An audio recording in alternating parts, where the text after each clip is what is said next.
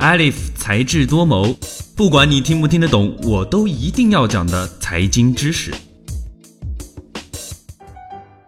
刚接触到股票的人，一定都有听说过这样两个词：基本面分析和技术分析。这两种都是在股市中最常见的实用分析方法。今天我们就来了解一下基本面分析法。基本面分析又称基本分析，是以股票的内在价值为依据，着重于对影响股票价格及其走势的各项因素的分析，以此决定投资购买何种股票以及何时购买。简单来说，基本面是分析这玩意儿到底值多少钱，和最终能卖多少钱没有关系；而技术分析则恰恰相反，是分析这玩意儿当下能卖多少钱，和它值多少钱没有关系。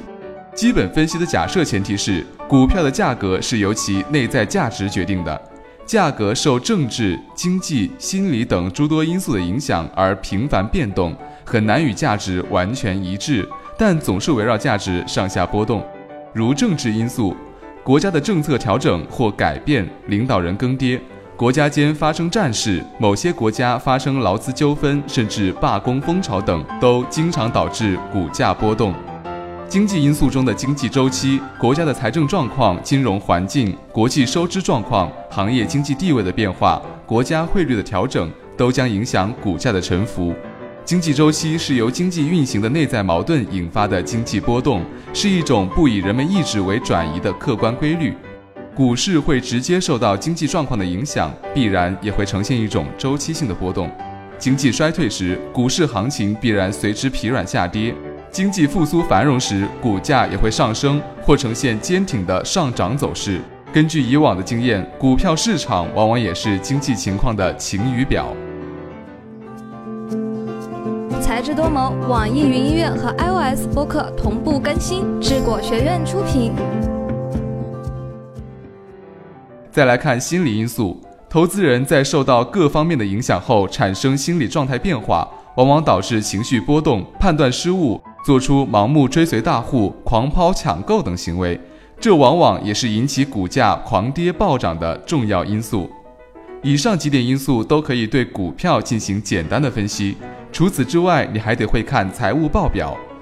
有关如何看懂财务报表的知识，我们在前面的节目中简单介绍过。选择好的公司要看两个方面，一个是其成长性，一个是其盈利性。这两个指标是衡量公司好坏、发展潜力的重要标准。而财务报表中往往可以看出公司一段时期内的财务状况，对股民往往有着很大的参考价值。虽然基本分析能够比较全面地把握证券价格的基本走势，应用起来也相对简单，但它也有一定的局限性。其缺点主要是预测的时间跨度相对较长，对短线投资者的指导作用比较弱，